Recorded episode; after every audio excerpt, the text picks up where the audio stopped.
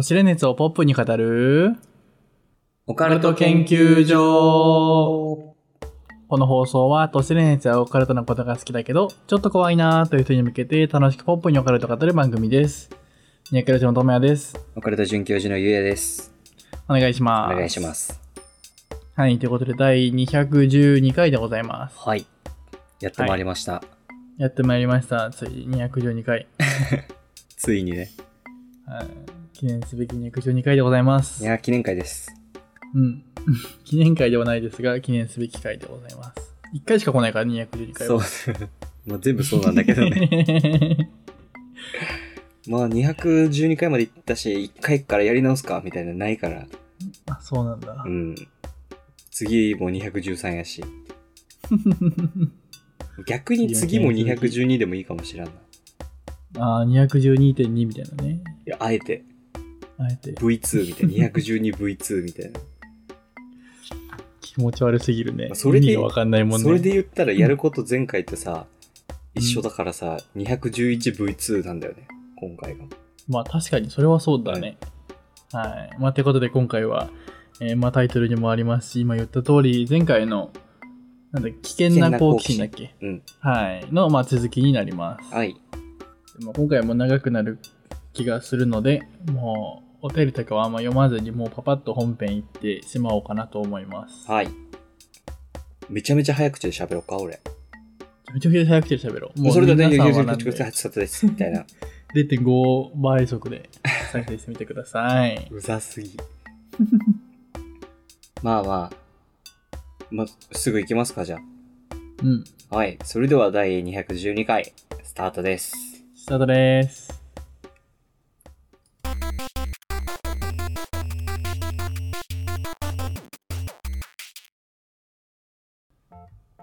ということで、まあ、冒頭にもありました通り、今回は危険な好奇心、前回の続きから、第2話ということで、やっていきたいと思います。どこまで話したんだっけ？えーと、前回の最後が、あの、もう、もう忘れてるよ。俺らのことっていうところ。ああ、はいはいはいはいはい。そう。余裕でしょ、まんじみたいな感じね。そうそう。もうそう思思い、思い込ませようぜみたいな。うんで、うん。うん。終わりましたね。そう。終わりましたね。うん。なんで、それの続きからですね。はい。まあ、まだ見てない方は211回をご覧ください。まあ進捗度合いで言うと5分の2が終わったところです。じゃあ、5分の3目指しましょう、今回は。え全部いくってこと？5分の3までいったらやばい？あー、違う違う違う。5分の3まで。あ、5分の3までだったら、まあ、全然余裕なんじゃない？OK。行きましょう。はい、ということでやっていきましょはーいう。はい、読み上げます。お願いします。しばらくその場で誠と中年女の悪口などを雑談していた。あたりは薄暗くなり始め、俺たちは帰宅することにした。誠と別れる道に差し掛かって、明日の帰り、純の様子を見に行こっか。おう、そやな。と、お互い明るく振る舞って手を振り別れた。俺の心は少し晴れやかになっていた。そうだよな。誠の言う通り、中年女はもう俺たちのことなんて忘れてるよな。と、まるで自己暗示のように繰り返し言い聞かせた。足取りも軽く石を蹴りながら家に向かった。空を見上げると雲もなく無数の星がキラキラ輝き、とても清々しい夜空だった。今まで中年女のことでうじうじ悩んでいたのが馬鹿らしく思えた。自宅に近づき、その日は見たいアニメがあることに気づき、俺は小走りで家に向かった。たったったった。夜の町内に俺の足、足跡が響く。足跡足音かな多分。うん、うん、うん、うん。たったったったった。静かな夜だった。たったったったった。ん俺の足音以外に違う足音が聞こえる。後ろを振り向いた。暗くて見えないが誰もいない気のせいか。なんだかんだ言って俺は小心者だなぁと思いながら再び走った。たったったったった。誰かいる。俺はもう一度立ち止まり、目を凝らして後ろを眺めた。やっぱり誰もいない。確かに俺の足音に混じって後ろから誰かが走ってくる足音が聞こえたのだが、俺も純のように自分でも気づかないうちに精神的に中年女に追い詰められているのか、ビビりすぎているのか、しばらく立ち止まり、ずーっと後ろを眺めた。ドクドクと鼓動を打っていた心臓が一瞬止まりかけた。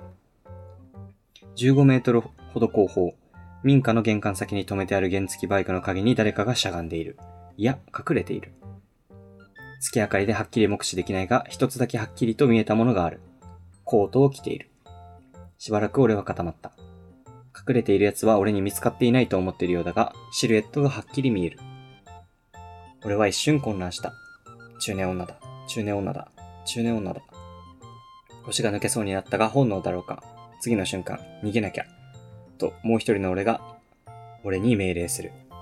うん。俺は思いっきり走った。運動会の時より必死に走った。もう風を切る音以外聞こえないほど無呼吸で走った。おおー。怖、怖すぎ。怖すぎです。うーん。無我夢中で家に向かって走った。家まであと10メートルほどよし、逃げ切れる。一瞬頭にあることがよぎった。このまま家に逃げ込めば間違いなく家がバレる。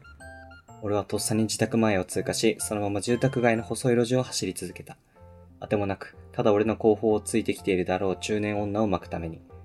5分ほどでたらめな道を走り続けた。さすがに息が切れてきた、歩、ん？息が切れてきて歩き出し、後ろを振り向いた。もう中年女らしき人影も足音も聞こえてこない。俺は周囲を警戒しつつ自宅方面へ歩き始めた。再び自宅の10メートルほど手前に差し掛かり、俺はもう一度周囲を警戒し玄関にダッシュした。両親が共働きで、鍵っ子だった俺は素早く玄関の鍵を開け、中に入り素早く施錠した。鍵っ子って表現聞いたことある？な俺もないわ。よく鍵を使ってる子ってことかな。なんかあの、キうんー、キー作品めっちゃプレイしてる人のこと鍵っ子って言わない？言うよね。それかと思って目を疑ったわ、一瞬。鍵っ子とは？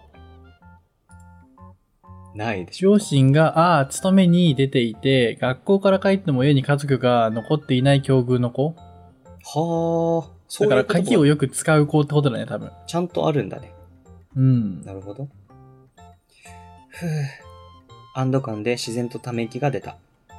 とりあえず誠に報告しなければと思い、部屋に上がろうと靴を脱ごうとしたとき、玄関先で物音がした。俺は靴を脱ぐ体勢のまま固まり、玄関扉を凝視した。俺の家の玄関は曇りガラスにアルミサッシがしてある引き戸タイプなのだが、曇りガラスの向こう側に玄関先に誰かが立っている影が映っていた。玄関扉を挟んで、1メートルほどの距離に中年女がいる。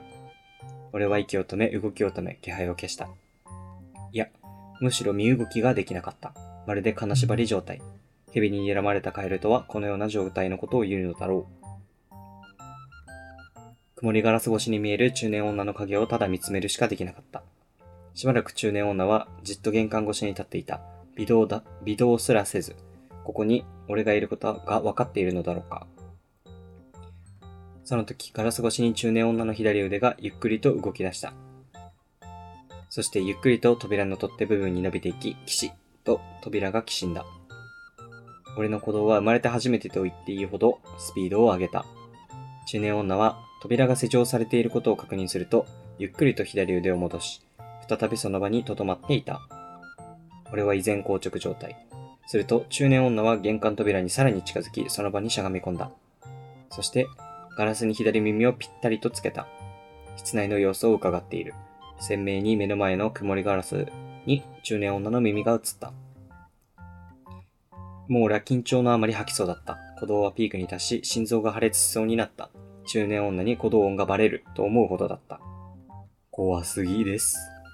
やばいよね。なんで家わかんのって感じだよね。待ってたんじゃん。頑張って巻いたのに。あ、もうバレてた元から。あー、逆にね。うんだってさ、5分間は少なくとも頑張って走って巻こうとしてたわけじゃん。うーん。でもやっても、言うて小学生の全力ダッシュでしょ。いや、無理だわ。俺、今、追いかけっこしろって言ったら無理きついよ、5分も。タバコ吸ってるねのもあるかもしんないけど。しかも中年女なんでしょ、相手は。そうだよ。体力ありすぎかも。ねえ。いや、毎日山道登ってさ、毎日じゃないかもしんないけど、表をも背負って山道のボスは体力がつきそうだよね。確かに、それを考えたらあり得るかもね。うん。中年女は、2、3分、扉に耳を当てがうと再び立ち上がり、こちらの方を向いたまま、ゆっくりと一歩ずつ後ろに下がっていった。少しずつガラスに映る中年女の影が薄れ、やがて消えた。行ったのか？俺は全く安堵できなかった。なぜなら、中年女は去ったのか。俺がここにいることを知っていたのか。まだ家の周りをうろついているのか。もし中年女に俺がこの家に入る姿を見られていて、俺の存在が確信した上でさっきの行動をとっていたのだとしたら、間違いなく中年女は家の周囲にいるだろう。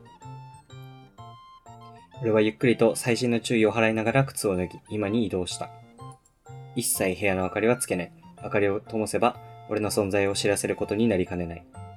俺は今に入るとまっすぐに電話の受話器を持ち、手探りで暗記している誠の家に電話をかけた。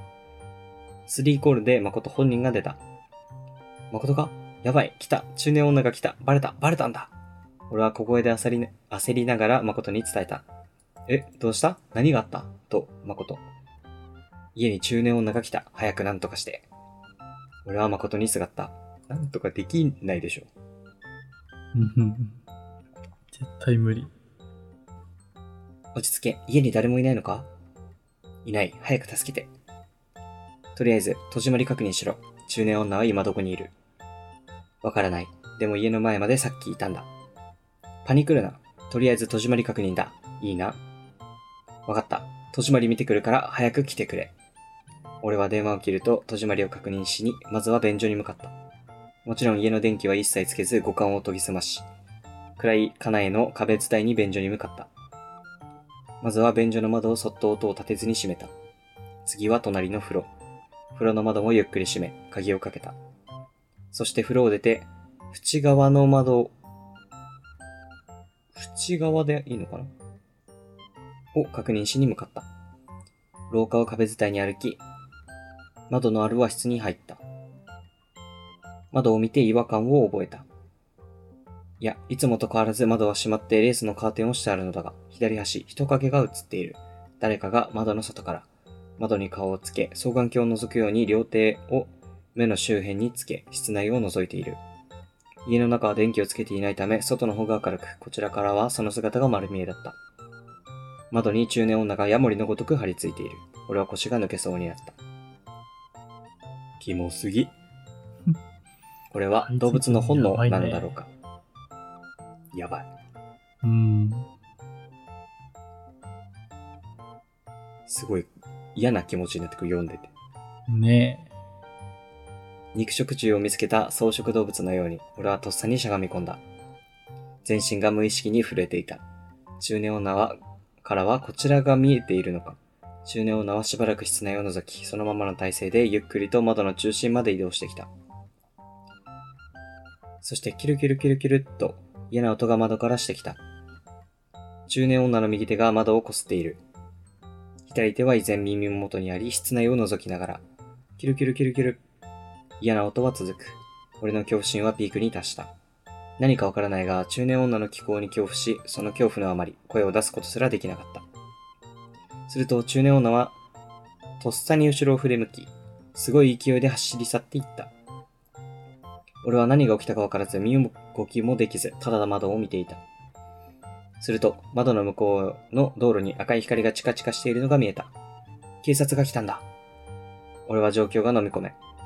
偶然通りかかったパトカーに気づき、中年女は逃げていったんだと。しばらく俺はしゃがみ込んだまま震えていた。プルルルルルルル。その時、電話が突然鳴った。もう心臓が止まりかけた。ディスプレイを見ると誠の自宅からの電話だった。危機一髪。マジで本当に良かったね。パトカー通って。誠が呼んでくれたんかなと思ったけど。ね俺は慌てて電話に出た。どう？なんか部屋覗いとったけど、どっか行った？そっか、親帰ってきたんか？いや、たまたまパトカーが通って、それにビビって中年女は逃げたんやと思う。そうなんや。よかった。俺、お前ん家の近くに不審者がいるって通報しといてん。でおもう、あいつに家バレたんやったら、そろそろ親にも相談しなあかんかもな。ファインプレーすぎ。ワインプレすぎ。俺も今日親に言うから、お前も言えよ。もうやばいよ。うん。そして電話を切った。その30分後、母親がパートから帰ってきた。俺は部屋の電気を消したまま玄関に走り、母の顔を見た瞬間、安堵感からか泣き出した。母親はきょとんとしていたが、俺はしばらく泣き続けた後、ごめんなさい。と、冒頭に謝罪をし、あの夜の出来事から先の出来事まで説明した。説明の途中、父親も帰宅し、父には母が説明した。その後、父が無言で和室の窓ガラスを見に行った。窓ガラスは鋭利な何かですごい傷がつけられていた。鋭利な何かが五寸釘だと直感で分かった。両親は俺を叱らず、母親は俺を抱きしめてくれ、父は警察に電話をかけていた。かけていた。10分ほどしてから警察が来た。警察には父が事情を説明していた。俺はしばらくの間、母親と今にいたが、少ししてから警官が今に来て、あの夜の出来事を聞いてきた。ハッピーとタッチのこと、木に釘で刺されていた少女の写真のこと、純の名前が秘密基地に彫られていたこと、その後放課後に出会ったことなど、中年女に関わるすべてのことを話した。そし、てさっきの出来事も。鑑識らしい人も来ていて、俺が話している間に窓の指紋を採取していた。俺が話した内容で警官が最も詳しく聞いてきたことが少女の写真のことだった。その少女の容姿や面識の有無等も聞かれたが、それについてはよくわからないと答えるしかなかった。そして裏山の地図を書かされ、翌日警官が調べに行くということになり、自宅周辺の夜間パトロール強化を約束して警察官は帰っていった。結局指紋は出なかった。出なかったんだ。ねさすがに手袋ぐらいしてるか。なあ、まあ確かに。しばらくして、誠、純の親から電話がかかってきて、親同士で何やら話していたが、中年女に関する話というより、学校にどのように説明するかを話していたようだ。その夜、俺は何年かぶりに両親と共に寝た。恥ずかしさな、恥ずかしさなど微塵もなく、純粋に中年女が怖く、なかなか寝つけなかった。次の日の朝、母親に起こされる時にはすでに午前8時を回っていた。遅刻すると慌てると母が、今日は家で寝てなさいという。どうやらすでに学校に事情を話したらしい。うん。父はすでに出社していたが、母はパートを休んでいた。おそらく、純、純や誠も今日は学校を休んでいるだろうと思ったが、相手電話はしなかった。誠はおそらく厳格な両親に怒られて、純の両親は不登校になった純の真実を知り、ショックを受けているだろうと思うとする、思うと電話するのが怖かったから。うん。うん。俺は自室にこもり、中年女が早く警察に捕まることだけを願っていた。一刻も早く追い詰められる恐怖から解放されたかった。母親はなぜか中年女のことを口にしてこなかった。俺への気配りかと思い。俺は何も言わなかった。昼食を食べ再び自室にこもっていると、ドスと家の外壁に鈍い音が響いた。俺はとっさに誠だと思った。あいつは俺を呼び出すとき、玄関の呼び鈴を鳴らさず、窓に小石を投げてくることがしばしばあったからだ。こいつやってることやべえな。どうなの？昭和のアニメみてえなことしてんじゃん。割れるべ。本当に。俺は窓から外を眺めた。家の前の路地にある電柱に誠がいるはずと思ったが、誠の姿はなかった。どこかに隠れているのかと思い、見える範囲で探したがどこにもいない。そその時、俺の部屋の下にある庭先からキャッと母親の声がした。びっくりして窓を開け、身を乗り出し下を見た。そこには母親が地面にを見つめながら口元に手をあてがい何かを見て驚いていた。俺は何がどう起こっているのかわからず、どうしたの？と聞いた。母は俺の声にギクッと反応し、こちらを見上げ、驚いた表情で無言のまま家の外壁を指さした。俺はよからぬ感じを察したが、母の指さす方向を見た。そこには何やらドロッとした紫色の液体とゼリー状のものがついていた。先ほどのドスという音の正体であろう。視線を母の足元に落とし、その何かを探した。そこには内臓が飛び出た大きな牛ガエルの死体が落ちていた。母はしばらく呆然と立ち尽くしていた。俺はすぐに中年女が頭に浮かんだ。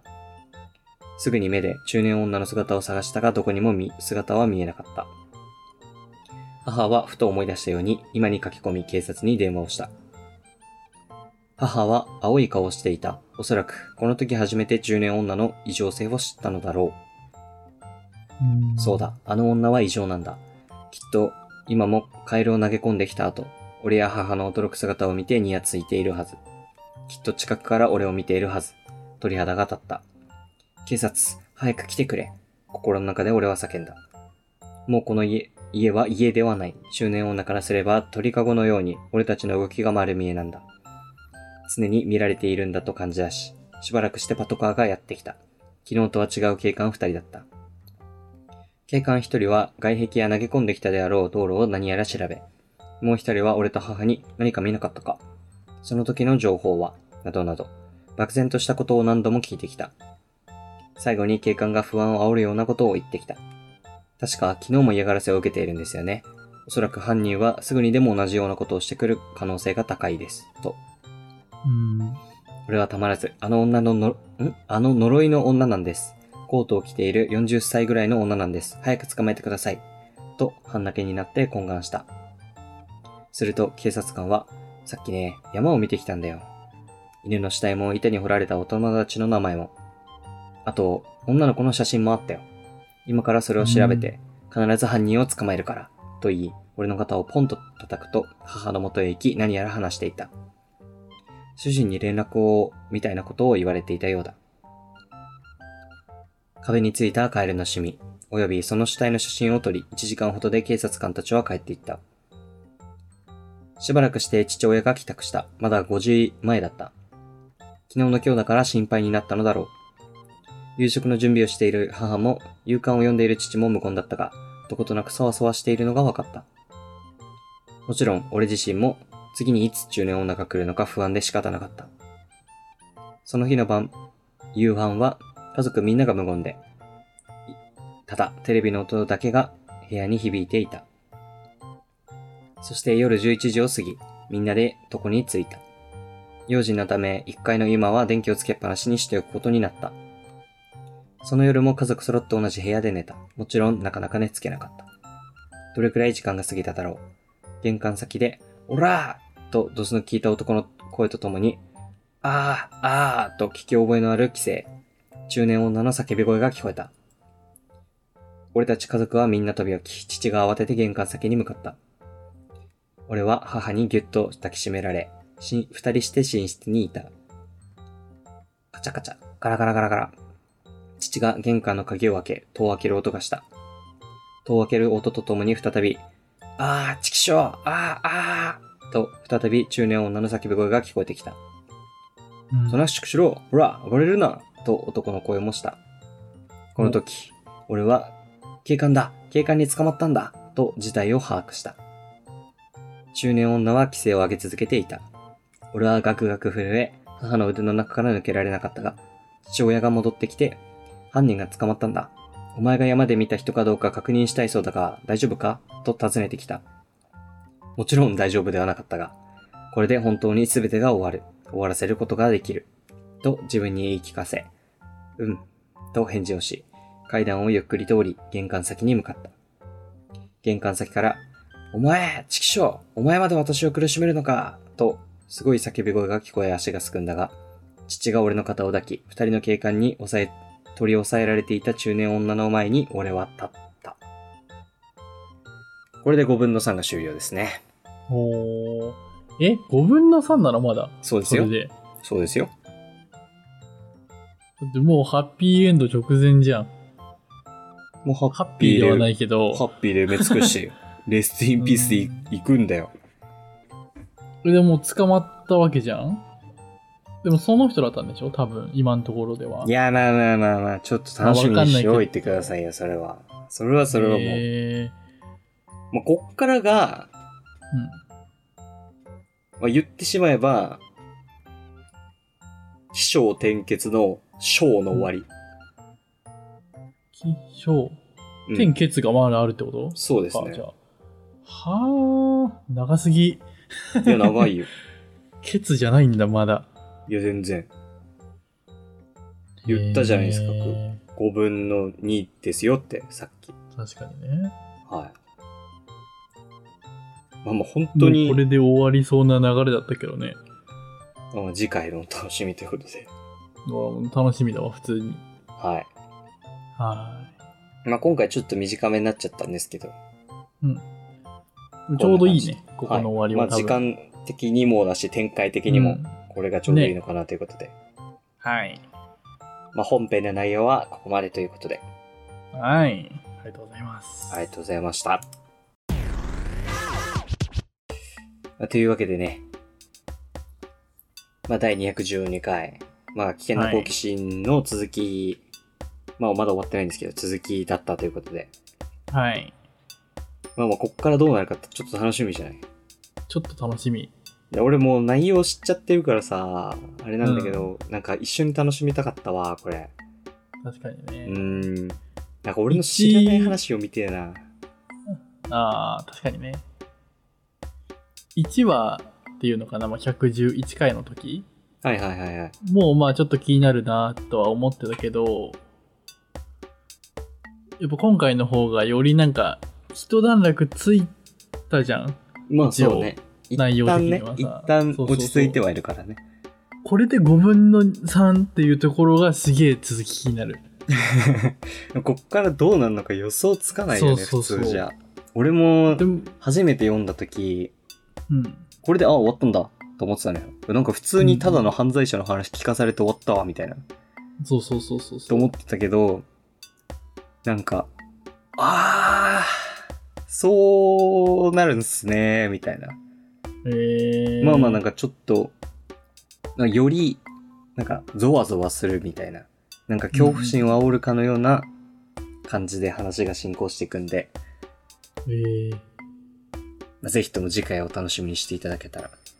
はい、楽しみです。はい。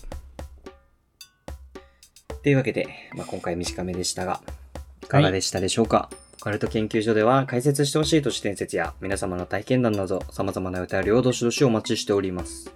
お便りはシャープポケポカケンでツイート、またはお便りフォームから送信してください。今月のテーマはみんなの部活、仕事です。この放送は、ポッドキャストのレビュー YouTube にて配信しております。パーケンでは毎月一度、ズームにてパーケンオフ会を開催しております。今月は6月の25日、3日後ですね。えー、Twitter にてお知らせを告知をしていますので、ぜひフォローお待ちしております。詳しくは概要欄をご覧ください。また、公式サイトにて会員限定ボーナスエピソードを聞くことができるサポーターの方を募集していますので、応援よろしくお願いします。それでは次回の研究でお会いしましょう。ありがとうございまし。た。